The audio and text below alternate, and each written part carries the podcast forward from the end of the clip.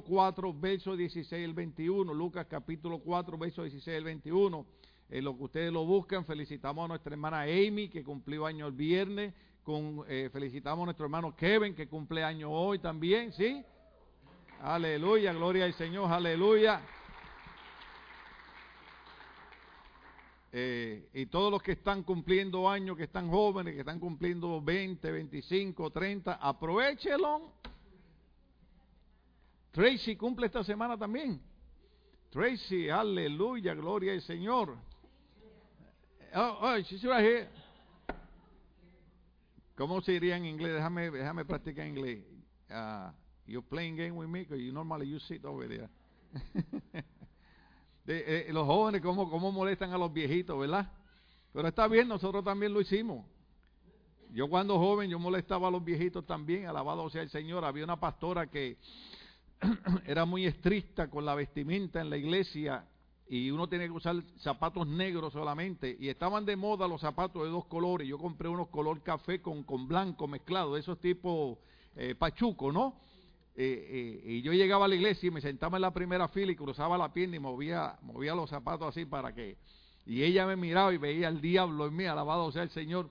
Y ahora le pido perdón a Dios por haberla molestada, porque era, era una mujer de Dios, pero por eso a mí no me molesta cuando los jóvenes hacen travesuras, porque nosotros los viejos también las hicimos, alabado sea el Señor. Lo único que los viejos le aconsejamos a los jóvenes que no hagan ciertas cosas porque a nosotros nos costó un precio alto y no queremos que ustedes cometan los mismos errores de nosotros. Amén. Gloria al Señor. Nunca se avergüence de enseñar a alguien que no cometa los errores que usted cometió porque eh, ¿hay alguno hermano adulto aquí que hizo algo que después se arrepintió de haberlo hecho? Si usted no, yo sí, hermano. Montones de cosas que... Entonces ahora cuando aconsejamos a los jóvenes, se lo decimos, pero em, empezamos, eh, eh, encontramos la misma reacción de ellos, ¿verdad? ¿Se acuerdan cuando nos aconsejamos a nosotros y cerrábamos los oídos? Así es los jóvenes ahora, pero nosotros libramos la responsabilidad de, aconsejarle, gloria al nombre del Señor. El Evangelio en San Lucas capítulo 4, verso 16 al 21. La Biblia dice de la siguiente manera, refiriéndose a Jesucristo. Fue a Nazaret donde se había criado y un sábado entró en la sinagoga. Recuerde que el sábado era el día de descanso para los judíos y ellos estaban todo el día eh, eh, en el templo, no como nosotros que estamos una hora, hora y media y nos aburrimos. Ellos estaban todo el día leyendo el libro de la ley y Jesús entró a la sinagoga como era su costumbre, se levantó para hacer la lectura y le entregaron el libro del profeta Isaías. Recuérdese que a Isaías se le llama el profeta mesiánico porque en, Isaías encontramos muchas profecías referentes al Mesías, a nuestro Señor Jesucristo.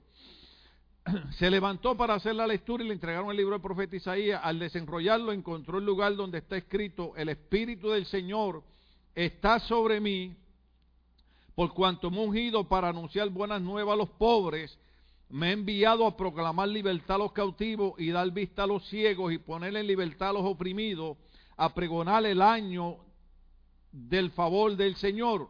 Luego enrolló el libro, se lo devolvió al ayudante y se sentó todos los que estaban en la sinagoga lo miraban detenidamente y él comenzó a hablarles, hoy se cumple esta escritura en presencia de ustedes.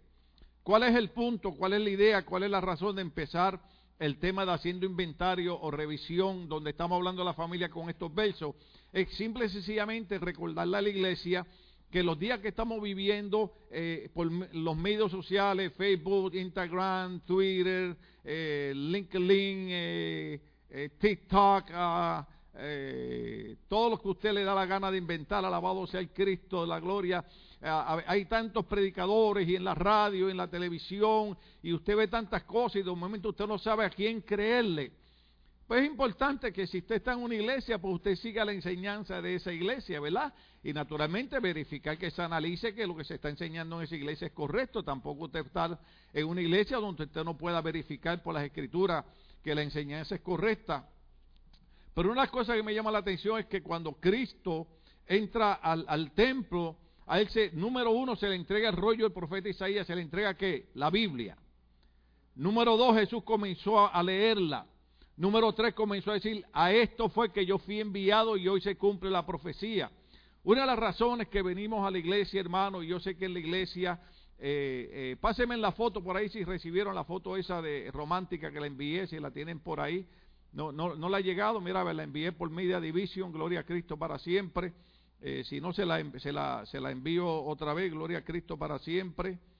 Eh, mire, ver si tal vez se la envié a Jonathan, Gloria en nombre del Señor. Esto es lo bueno de vivo y esto es lo bueno de ser una familia que podemos eh, saltar de una cosa hacia otra.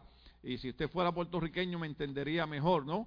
en mi país cuando hablamos y conversamos, empezamos un tema decimos, no, y fuimos aquí y pues y, usted se queda esperando que la persona termine el comentario y a usted le toca figurar qué uno quiso decir después de ese pues. Así que eh, vamos a poner la foto rapidito porque queremos intercalar una cosa con otra aquí en este día, gloria a Cristo para siempre. Pero una de las cosas que quisiera yo enfatizar eh, en la entrada a Jesús, ahí está, eso fue hace seis años, eso fue el 14 de febrero del 2014, yo creo que fue por ahí. Eh, eh, hemos dado conferencias en la iglesia, hemos hecho danzas de hermanas, hemos hecho programas de niños, hemos hecho diferentes eh, shows, por así usarlo, una palabra en inglés. en nuestra iglesia hemos hecho de todo, hermano, para, para mantener el Evangelio corriendo. Pero una de las cosas que hemos tratado de tener cuidado en nuestra iglesia es que cuando Cristo entra a la sinagoga y Cristo toma el libro, hermano, Cristo lo que hace es predicar, enseñar y leer la palabra. ¿Qué significa eso? Que aunque en las iglesias podemos hacer actividades, en la iglesia podemos hacer danza, en la iglesia podemos hacer dramas, en la iglesia podemos bailar, podemos brincar, pero esa no debe ser la regla en una iglesia. La regla en una iglesia debe ser la enseñanza de la palabra del Señor. Lo que da crecimiento, lo que nos sostiene en medio de las luchas, en medio de las batallas, en medio de las enfermedades, en medio de las contrariedades, no son los brincos y los saltos. Ocasionalmente es bueno hacerlo, pero lo que nos sostiene es el conocimiento de la palabra del Señor. Por eso, cuando usted viene a una iglesia, una de las cosas que usted tiene que tener cuidado, porque eh, estamos notando que y esto lo decimos con respeto, porque yo soy pastor y todo el mundo tiene derecho a opinar, y uno de los derechos más grandes en esta nación americana, ¿cuál es el derecho más grande que tienen los ciudadanos en esta nación americana? ¿Alguien sabe? Libre expresión de palabra. Lo cual, lo cual para los pastores se le está convirtiendo en una lucha y batalla porque los gobiernos están tratando de limitar, y voy a leer otro verso más adelante para probarlo, están tratando de limitar que los pastores sigamos enseñando la palabra del Señor. Lo adelanto. La razón por la que el gobierno eh, de cualquiera de los dos partidos están tratando de impedir que los pastores sigamos predicando la palabra del Señor es porque cuando Cristo leyó en el, en el rollo del profeta Isaías, dijo, el Espíritu del Señor está sobre mí porque me ha ungido para traer libertad a los cautivos, abrir los ojos a los ciegos y posiblemente no solamente ciegos materiales, sino también ciegos espirituales. Ahora, ¿cuánta gente espiritualmente y socialmente están cautivas? ¿Cuántas personas están en vicio? ¿Cuántas personas están en situaciones que necesitan un mensaje que les dé esperanza, necesitan un mensaje que les dé liberación? Pero ese mensaje quien lo tiene es la iglesia de Cristo. Entonces vemos una guerra que se ha levantado para tratar de impedir que nosotros promulguemos el mensaje de salvación. Por ejemplo, si nosotros usamos el libro de Romanos, donde el apóstol Pablo dijo que, que, no es justo o no es correcto que un hombre se acueste con otro hombre como si fuera una mujer y una mujer se acueste con una mujer como si fuera un hombre. El apóstol Pablo dice que eso es en contra de la naturaleza que Dios estableció. ¿Sabe qué? El gobierno acaba de pasar una ley que dice que todo pastor que predique de eso está predicando un mensaje de odio. No, no estamos predicando un mensaje de odio, estamos predicando el mensaje de Cristo que dijo, el Espíritu del Señor está sobre mí porque me ha ungido para traer libertad a los cautivos. Y hay gente que están cautivos, una confusión en cuanto a su identidad sexual. Dios nos creó hombre, Dios nos creó mujer. En el mensaje anterior le explicamos, cuando hablamos de matrimonio y hablamos de divorcio, que la razón por la que se ataca tanto el matrimonio entre un hombre y una mujer, la razón por la que se ataca tanto la familia, es porque recuerde que cuando Dios creó al hombre, dijo, hagamos al hombre a nuestra imagen y semejanza. Y cuando Dios dice, hagamos al hombre a nuestra imagen y semejanza, Dios crea al hombre y crea a la mujer, símbolo de que cuando Dios une al hombre y a la mujer, representan a Dios en la tierra. El matrimonio, la familia, representa a Dios en la tierra. Y por eso usted ha visto en los últimos años eh, eh, toda esa batalla y esa guerra, no en obtener derecho, no en obtener eh, ciertos valores como persona, sino en destruir lo que es el matrimonio típico de un hombre y de una mujer, porque la familia representa a Dios en la tierra. El matrimonio representa a Dios en la tierra. La unión de un hombre y de una mujer representa a Dios en la tierra. Pero el sistema moderno, el sistema gubernamental, lo que está haciendo es tratar de impedir que nosotros digamos, el Espíritu del Señor está sobre mí porque me ha ungido para llevar buenas nuevas de salvación, para traer libertad a los cautivos, para abrir los ojos a los ciegos. Entonces, una de las cosas que nosotros vemos en Lucas cuando Jesús está hablando en, ese verso bíblico es que Jesucristo no entró al templo para distraer a la gente. es una de las cosas que hemos caído. Y yo sé que a nosotros nos gusta la distracción. Eso es parte del ser humano. Por eso usted, usted tiene que tomarse un día de descanso. Dios estableció un día de descanso, ¿sí o no? El día de descanso, eh, para nosotros, el día de descanso es el primer, el, domingo, porque es el día del Señor. Venimos y estamos en la iglesia, ¿cuánto? ¿Diez horas? Nosotros no estamos en la iglesia 10 horas, estamos máximo una hora y media. Pero venimos y le damos las primicias al Señor, adoramos al Señor y luego el resto del día es para estar con la familia, es para descansar. Si usted quiere ver televisión, puede ver televisión. Si quiere ir a la playa, puede ir a la playa. Quiere jugar fútbol, soccer, puede jugar fútbol. Porque, porque hay distracciones. Pero la iglesia como tal, hermano, esto es un poquito complicado lo que estoy hablando, la iglesia como tal y si usted tiene esto en la mente, debe quitárselo, especialmente la juventud. La iglesia, Dios no la estableció para distraer a la gente. La iglesia Dios la estableció para que la iglesia creciera espiritualmente, entendiera que era el cuerpo de Cristo y entendiera que Dios había puesto una misión en ella. Usted recuerda cuando Cristo dijo, id y predicar el Evangelio a toda criatura. El que creyere y fuere bautizado será salvo, mas el que no creyere será condenado. ¿Se acuerda cuando Cristo dijo, ustedes son la sal de la tierra? ¿Se acuerda cuando el apóstol Pablo dijo, ya está, ya está en operación el misterio de la iniquidad, el anticristo, pero todavía está quien impide que se manifieste? Eso es la iglesia. Porque mientras la iglesia está aquí, aquí está el Espíritu Santo de Dios. En tanto, la iglesia o, el templo donde nos reunimos, es el lugar donde nosotros venimos a oír la palabra de Dios, venimos a crecer espiritualmente, venimos a armarnos de, de las almas espirituales que el apóstol Pablo dijo, nuestras almas no son carnales, sino poderosas en Dios para destrucción de fortaleza. Cada uno de nosotros tiene una misión de parte del Señor. Sea, yo sé que a veces decimos cosas que nos reímos, amén, eso es normal. Pero muchas veces estamos buscando una congregación, una iglesia, donde hayan programas y programas de distracción y de distracción y de distracción y de brincos y de salto.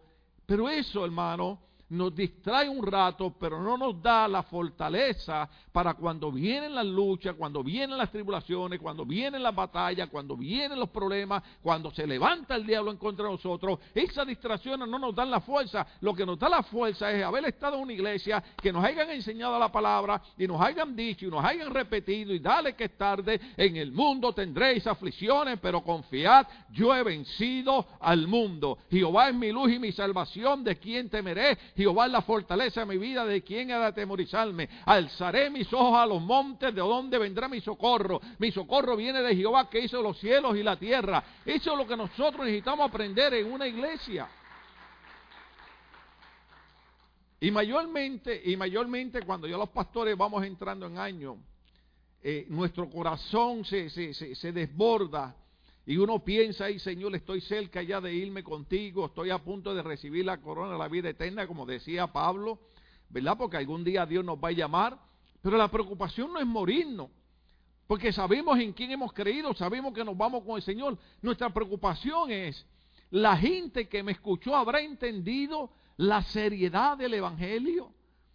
La gente que me escuchó, los jóvenes que me escucharon, habrá entendido que nuestra salvación es gratis, pero le costó a Cristo su vida y su sangre en la cruz del Calvario.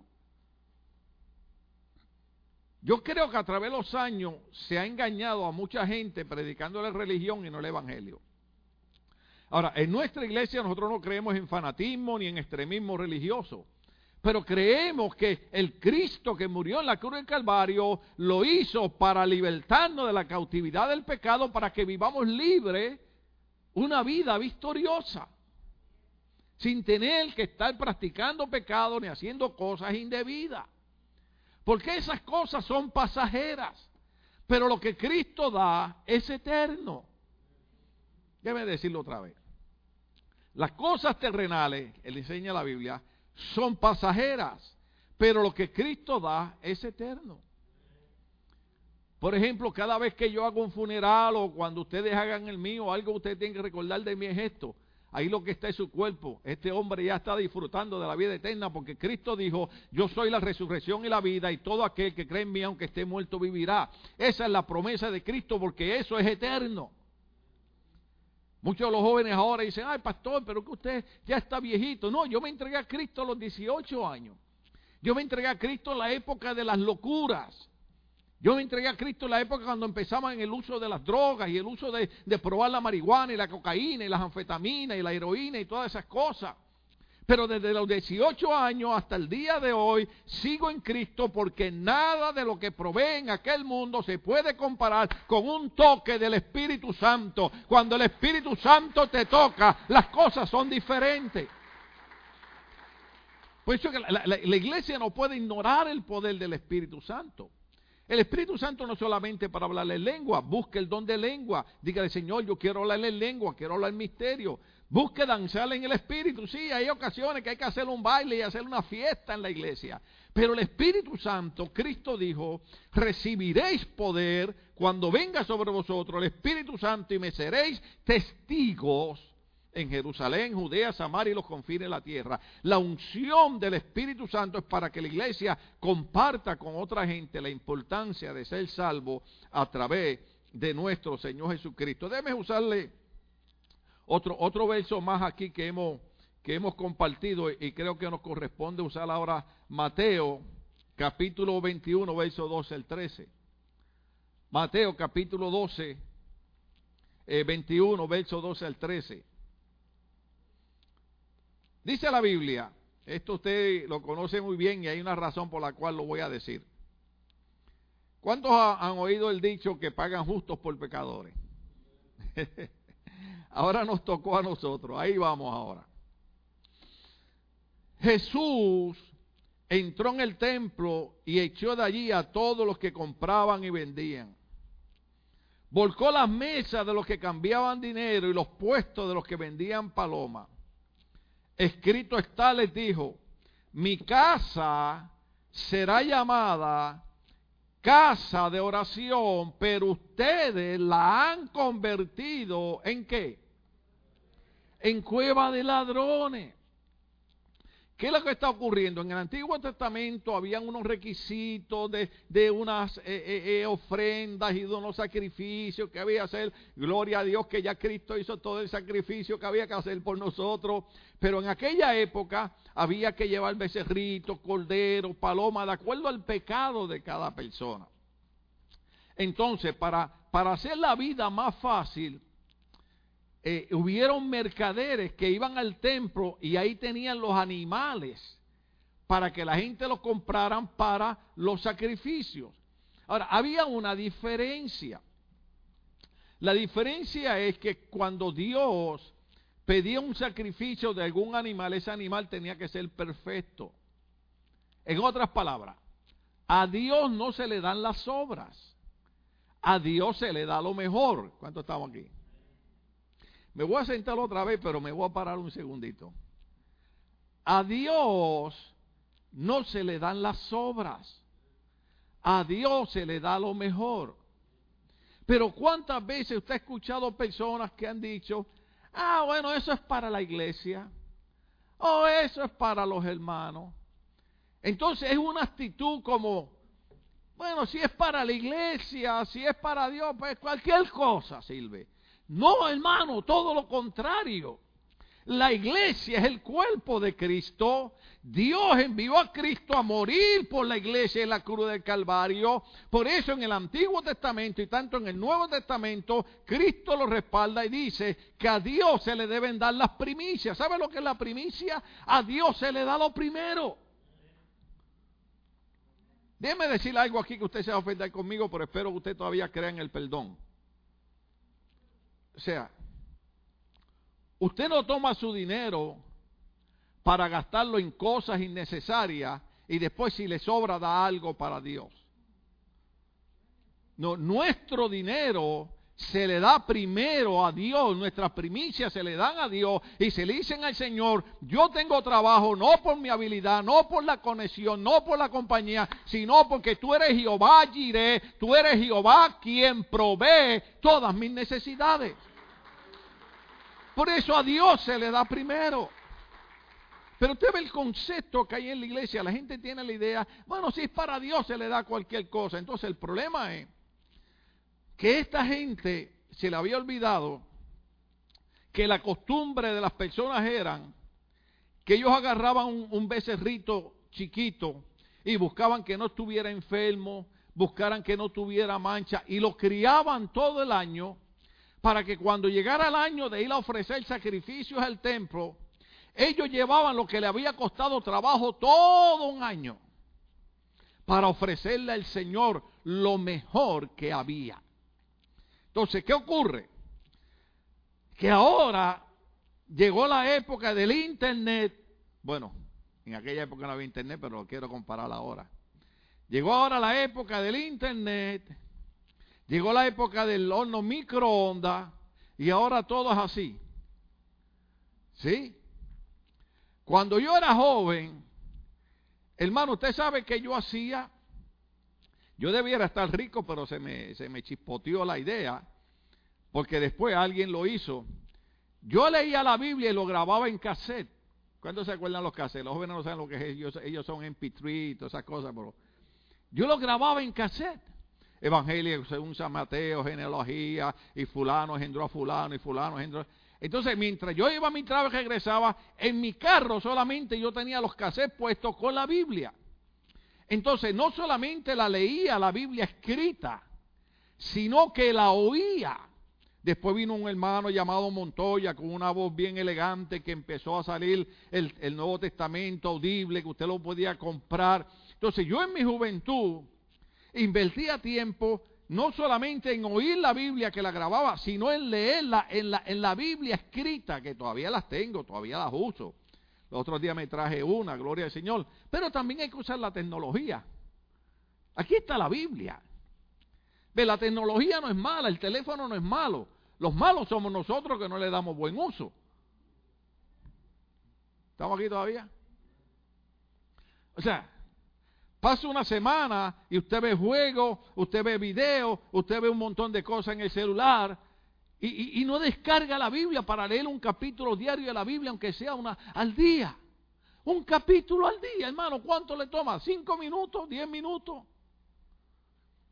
O sea, la, la gente moderna no le interesan libros cristianos, no le interesa la Biblia. Uno invita a gente a estudiar, uno invita a gente a conferencias. Ah, no tengo tiempo para eso. Pero yo aseguro, y yo voy a ser uno de ellos hoy, que esta tarde habremos millones de personas viendo el Super Bowl. Aleluya. Yo no sé a quién usted le va, pero yo voy a ver el Super Bowl. Pero lo voy a ver por los anuncios.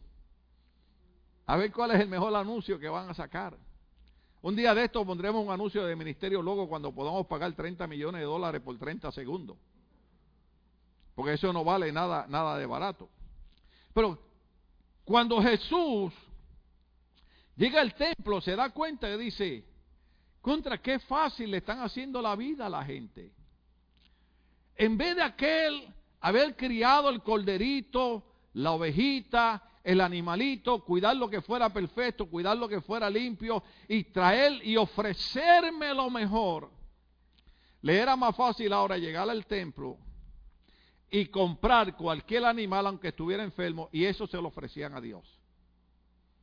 En una ocasión Dios en la Biblia habló y dijo, Les quiero preguntar algo. ¿Acaso sus príncipes y sus reyes aceptarían ese tipo de ofrenda? Entonces, si a sus príncipes y reyes ustedes le dan lo mejor, ¿por qué al Dios creador de los cielos y la tierra no le dan lo mejor? Esto es enseñanza de Cristo, esto no es enseñanza mía. Pero entonces Jesús se dio cuenta que el templo, la iglesia, se había vuelto un ambiente de comercio humano. Entonces, ya la gente no estaba interesada en predicar el Evangelio. Ya la gente no estaba interesada en decirle a la gente es importante escapar de un lugar de tormento que Cristo habló y es importante entender que no son las religiones, no son las filosofías, que solamente fue uno que dijo que era el camino, la verdad y la vida y que cuando Pablo escribe en, Timoteo dice que hay un Dios y un solo mediador entre ellos los hombres, se llama Jesucristo hombre. El único camino de salvación es Jesucristo. Esto no es religión, esto no es ideología loca, el único medio de salvación es Cristo. Nosotros tenemos que entender eso, hermano. Entonces Jesús dice, ¿qué han hecho con mi casa?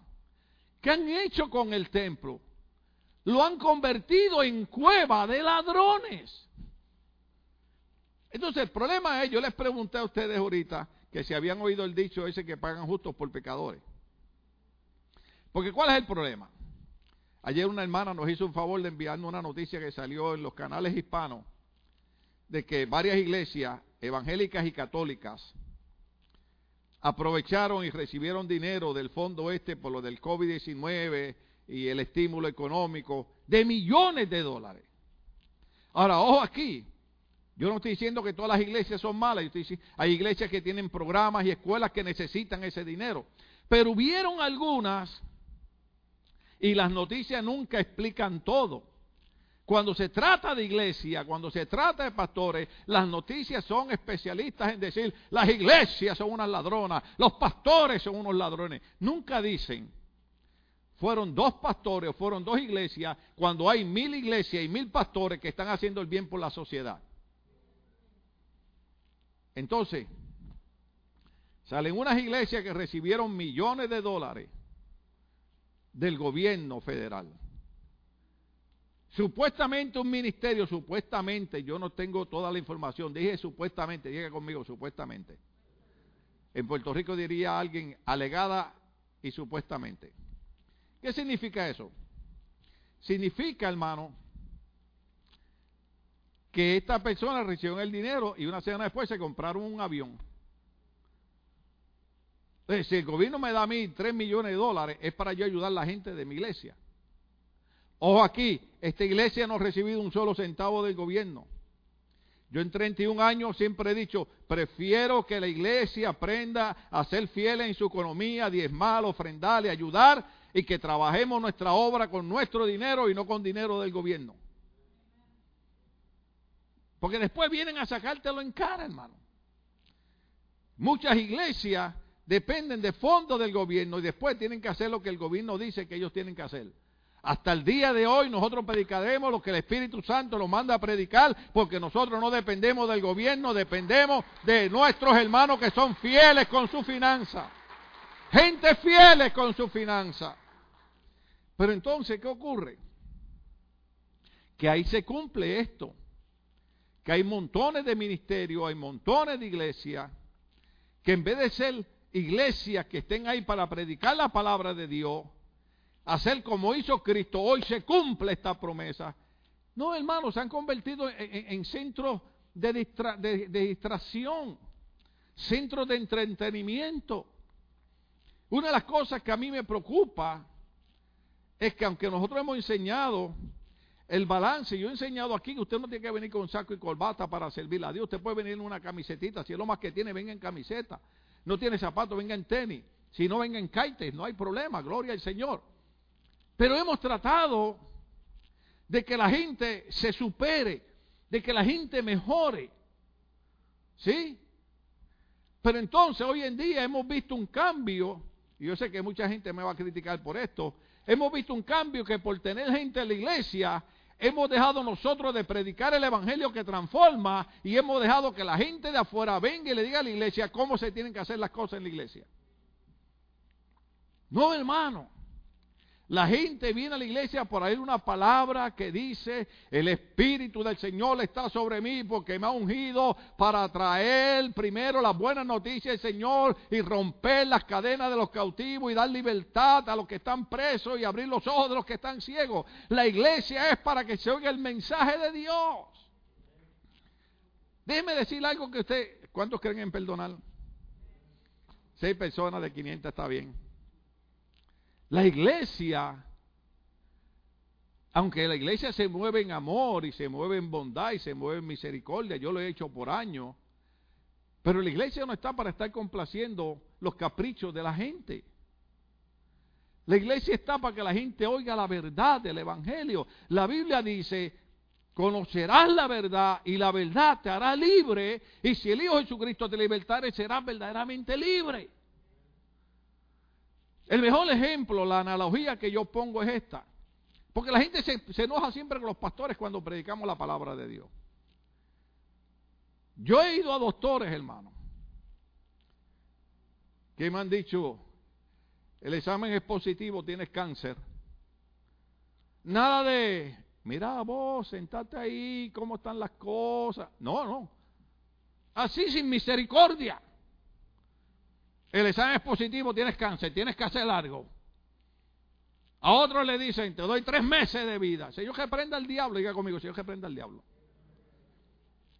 Pero entonces, en vez de enojarnos con el doctor, vamos y humildemente le decimos, well doctor, what you recommend that I can do? Pero en la iglesia nos enojamos cuando Cristo nos dice, apartaos de la maldad para que seáis salvos. Ah, yo no fui a la iglesia para que me dijeran eso. No, hermano, ese es el amor de Dios. El amor de Dios, cuando el amor de Dios se refleja, nos dice, deja de hacer lo malo porque lo malo te va a traer destrucción.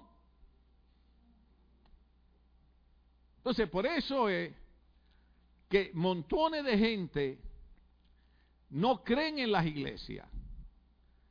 Ahora, eso no es excusa, porque cuando vengamos al día de juicio final, Cristo le va a decir, yo no te mandé a fijarte en aquellos sinvergüenzos que hicieron de mi casa una cueva de ladrones. Yo te mandé a escuchar el mensaje verdadero de salvación. Y había montones y montones de iglesias que predicaron mi palabra como era.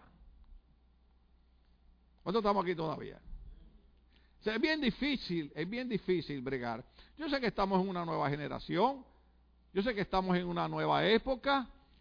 Pero Jesucristo dijo, el cielo y la tierra pasarán, pero mis palabras no pasarán ciertamente.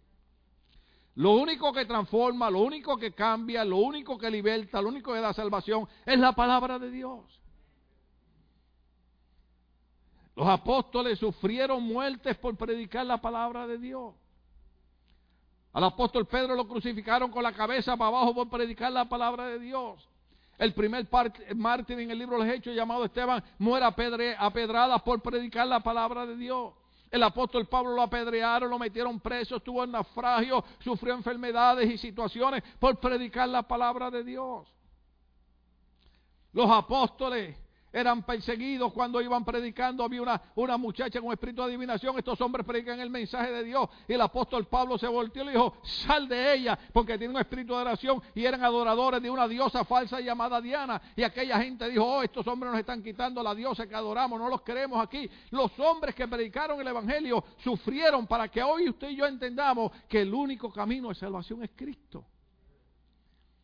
Cuántos buenos hombres, cuántos misioneros, como William Carey, que, era un misionero que, que, fue a la India, era zapatero, y cada vez que clavaba un, un, un, clavito, un zapato, decía, hay otra alma que se pierde, otra alma que se pierde. Y dijo, Señor, yo no puedo seguir aquí, yo tengo que predicar el Evangelio. Y salían a las obras misioneras hombres que durmieron en, montes, hombres que pasaron enfermedades, hombres que murieron jóvenes, a veces a los 45 años por predicar el Evangelio. Hermano, nosotros hoy en día estamos disfrutando de lo que le costó la vida a montones de predicadores. Yo voy a decir una palabra aquí muy ofensiva. A mí me enoja cuando escucho un predicador joven criticando a los pastores viejos. Le digo, lo que pasa es que para ti ahora es fácil, porque ahora hay Facebook, ahora hay YouTube, ahora hay internet, ahora es fácil predicar y alcanzar todo el mundo. Pero hubieron hombres como el hermano Ronald Shore que se metía por allá, por, la selva del Amazonas, hermano, en una lachita con, en un río lleno de pirañas para ir a predicarle a indígenas en una selva metido. ¿Dónde están esos misioneros? ¿Dónde están esos predicadores? Oh, porque todo el mundo quiere subir al altar. Yo le decía a los hermanos en la clase, yo empecé a dujier en la puerta. Yo no empecé predicando en el altar, yo empecé a dujier. Ustedes saben mi testimonio. Quien limpiaba la letrina, el baño de la iglesia era yo. Yo era el que pintaba el templo, yo era el que guiaba la guagua, la camioneta, el bus, como usted le quiera decir. Yo era el que aguantaba los regaños del pastor, porque mi pastor no era como yo. Usted me dice algo y yo le explico por qué razón yo dije eso. Ah, pastor, usted dijo esto que me ofendió. Mira, sentate, déjame explicarte. Lo dije por esto. Y Ah, ahora entiendo, pastor. Pues entonces no estaba prestando atención cuando yo estaba predicando. Mira que está al lado de Arley. Eres tú. ¿Ve? Entonces, cuando pasan estas situaciones, la gente deja de creer en el Evangelio y se les olvida que es un pequeño grupo. Yo he tenido aquí el valor de defender los sacerdotes católicos que han sido injustamente acusados, porque han habido sacerdotes católicos que han sido pedófilos, pero eso no significa que no ha habido montones y cientos de sacerdotes católicos que son hombres que aman su religión y han hecho un bien social. ¿Sí o no? Yo habéis citado eh, eh, expresiones de, de la Madre Teresa. Han dicho, ah, pero usted es un pastor bautista, usted no debe... No, porque fue una mujer que el bien que ella hizo hay que reconocerlo. Entonces a veces atacamos gente que no estamos dispuestos, como dice la Biblia, la Biblia dice que Jesucristo dijo que los judíos o, los fariseos, los líderes religiosos, ponían carga sobre la gente que ni con un dedo ellos la tocaban. Y hay gente que critica pero no hacen. ¿Cuántos estamos aquí todavía? Una vez una persona aquí en la iglesia hace muchos años me dijo, pastor, mire, yo si fuera el pastor en la iglesia, yo haría esto, esto, esto y lo otro. Le dije, estoy de acuerdo contigo. Pero para ser pastor te falta mucho. Primero, tienes que aprender a congregar. Segundo, tienes que aprender a ayudar con tu finanzas en la obra de Dios, porque la obra de Dios cuesta dinero mantenerla. Tercero, te falta apartarte de ese pecado, esos relajos que tú andas haciendo. ¿Sigo? Cuarto, ¿estás tú dispuesto a dar tu vida al Señor? La Biblia dice, esto suena fanatismo, pero no lo es. Jesucristo dijo, todo aquel que quiera venir en pos de mí, tome su cruz cada día y sígame. Hoy yo me consolé porque estaba escuchando un pastor americano y dije, ay, qué bueno, Señor, eso es para mí. Este pastor americano tuvo cáncer muchos años atrás, yo recuerdo que yo oraba mucho por él. Y él dijo, el cristiano tiene que entender y no olvidar algo que el cristiano tiene que ser productivo siempre en la obra de Dios. Le dije, ¿para dónde va? Y él dijo, cuando yo tuve cáncer muchas veces no podía predicar. Y le dije, oh, ese soy yo, muchas veces yo no he podido predicar. Pero él dice, pero eso no impedía que yo fuera productivo, porque mientras no podía subir a predicar, podía seguir leyendo libros, podía seguir escribiendo libros, podía seguir orando por la gente, podía seguir siendo productivo. Y yo sé que usted tiene la máscara, pero diga ser productivo. Usted ve, Dios no nos llamó a nosotros para ser gente inertes. Cada uno de nosotros tiene que ponerle en su corazón, en su mente, yo debo ser productivo. Por eso, por eso, se me fue el tiempo. Le damos un poquito más. Por eso yo les recomiendo a las muchachas jóvenes que no son casadas, que no tienen novios, que cuando usted se fije en un muchacho, procure que sea un muchacho productivo en la vida. El tema está bueno porque se quedaron calladitos. ¿Ah? En Puerto Rico, cuando tu hija te aparece con un tipo, ay, perdonen esa expresión, domingo no se debe hablar así que usted le pregunta, ¿y, y, y dónde tú estás estudiando? Ay, no, yo dejé la escuela, eso es aburrido. ¿Y, y, qué piensas hacer? ¿Vas a agarrar un curso para estudiar algo? Ay, no, eso es muy latoso. Eh, eh, y tus papás son ricos que, oh no, mis papás están en la miseria. ¿Usted sabe lo que nosotros le decimos a esos muchachos? Que son unos muertos.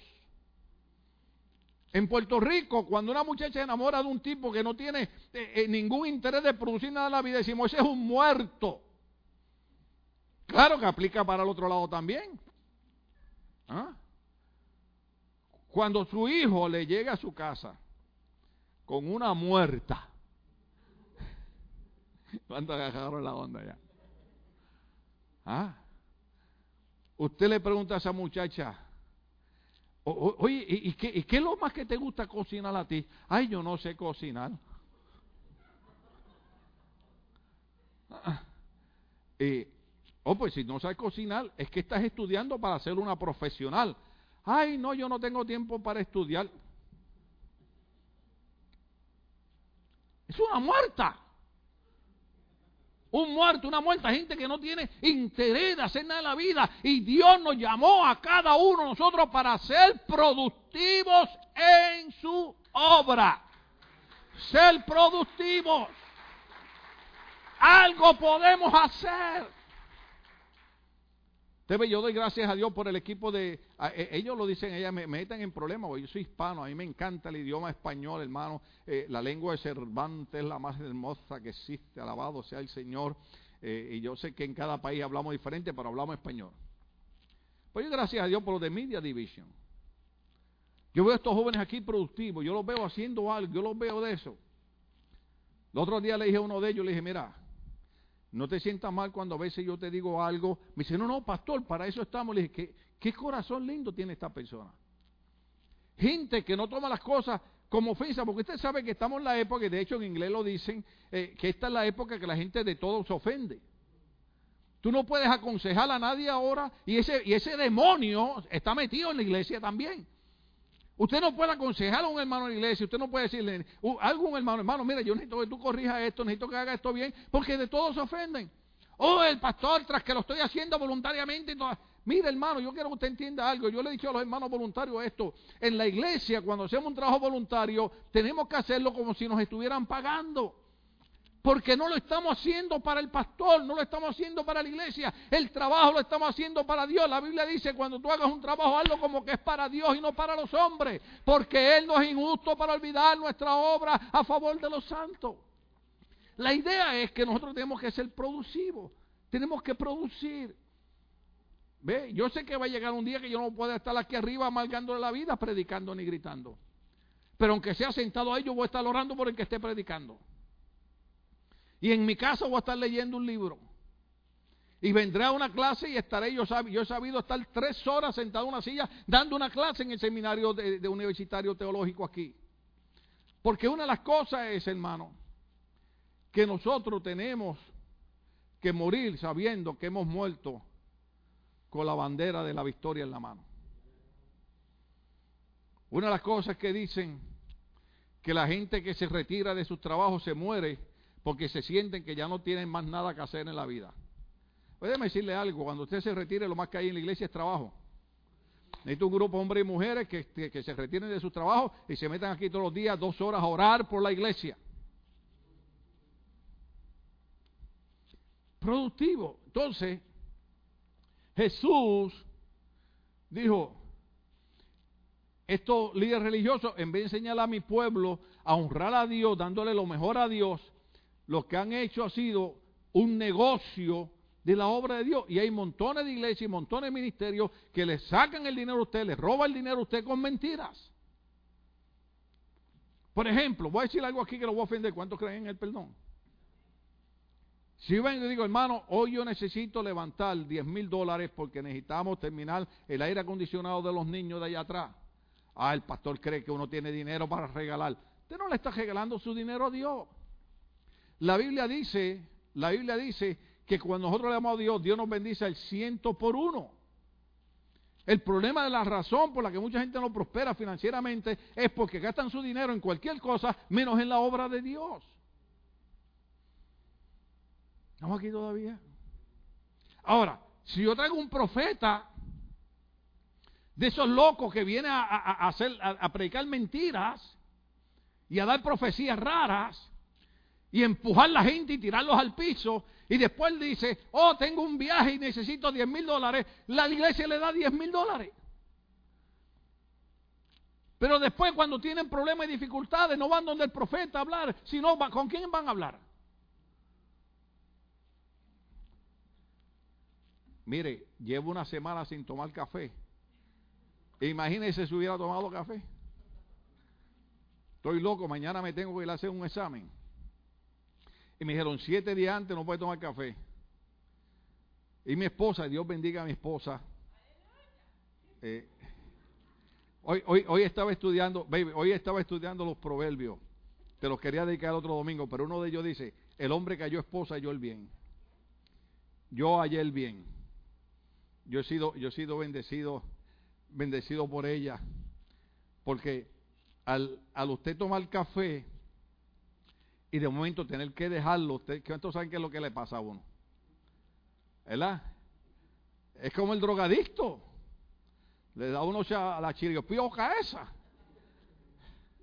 Y yo pasé dos días, hermano, con dolor de cabeza, bolsa de hielo. Y, y, cuando fue el, el, el, el viernes, eh, eh, eh, entré a la oficina y, y, yo vi dos vasos de esos de tierra mía, donde trabaja Priscila. Y yo dije, café. ¿Y qué? Eran dos teces de esos de, ginger, hermano. Y dije, bueno, sea Dios glorificado. Ese fue el que me tomé anoche, el ginger TS, ¿verdad? Alabado sea el Señor. Pero estoy loco que llegue mañana, hermano. Haceme el examen ese y metemos una taza de café.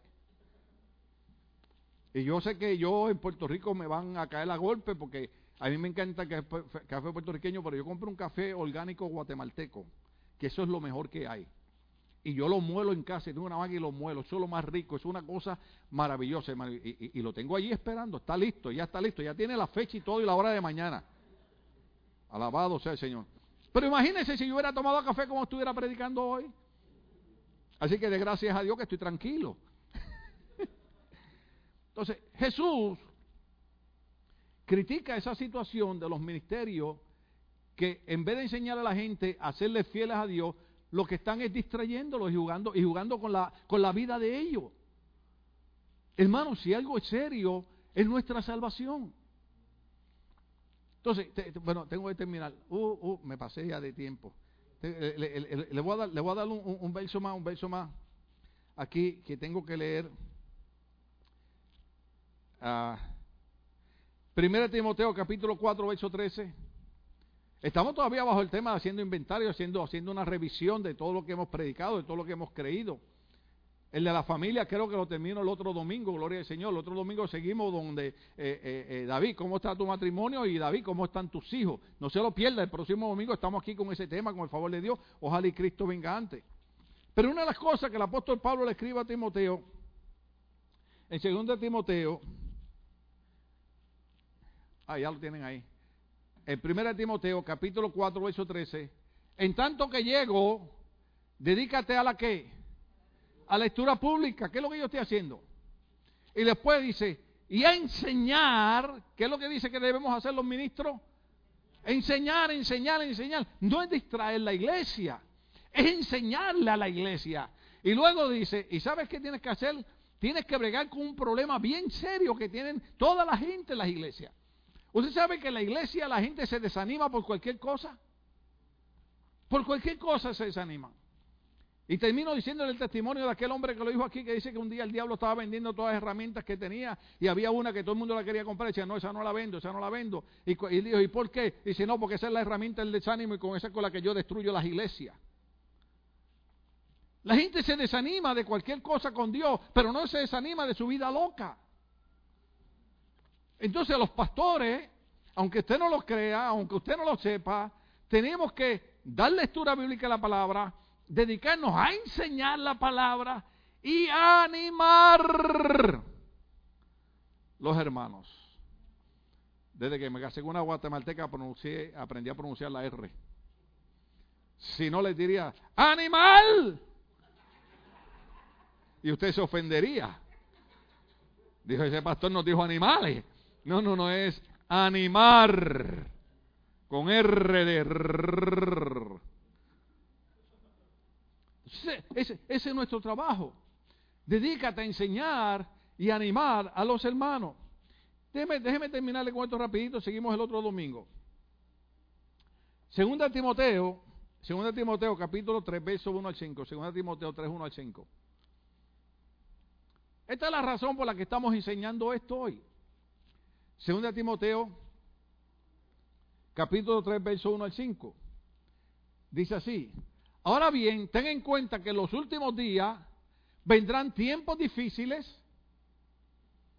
La gente estará llena de qué? De egoísmo y avaricia. Serán jactanciosos, arrogantes, blasfemos, desobedientes a los padres, ingratos, impíos, insensibles, implacables, calumniadores, libertinos, diga conmigo libertinos, despiadados, enemigos de todo lo bueno, traicioneros, impetuosos, vanidosos y más, amigos del placer que de Dios. Hmm. Aparentarán ser piadosos, pero su conducta desmentirá el poder de la piedad. Con esa gente ni te metas. Ahí termino. Usted ve la lucha y la batalla que tenemos los pastores en el amor hacia la iglesia. Muchas veces ustedes critican al pastor por el mensaje en vez de decir gloria a Dios por ese hombre que por el amor que nos tiene a nosotros tiene el valor de predicarnos la palabra que no queremos oír. Porque esa es la palabra que nos va a llevar al camino del bien, al camino del triunfo, de la victoria. Cristo lo dijo, yo he venido. El Espíritu de Dios, el Señor, está sobre mí a predicar el favor de Dios. Y Dios lo que quiere es bendecirnos con su favor. Dios quiere bendecirnos con su gracia. Pero cuando somos libertinos, cuando aparentamos ser religiosos y no somos cristianos, eso no agrada a Dios, hermano. Tenemos que empezar a entender que tenemos que ser gente productiva y entender que Dios nos llamó para que cada uno de nosotros disfrutemos del favor del Señor. Que lo que hagan aquellas iglesias que se robaron millones de dólares, eso es problema de ellos. Nosotros seguiremos adelante confiando en Dios y le diremos al Señor nuestras finanzas primero te las daremos a ti porque tú tienes una promesa para nosotros. Hermano, eso no está ahí para distraernos. La promesa cuando Pablo le escribió a Filipenses le dijo, mi Dios pues suplirá todo lo que nos haga falta conforme su riqueza en gloria porque quien provee nuestras finanzas no es el gobierno, nuestras finanzas las provee el Dios del cielo. Estamos de pie, querida iglesia. El otro domingo seguimos, gloria a Dios para siempre. Me dieron ganas de tomarme un café. Para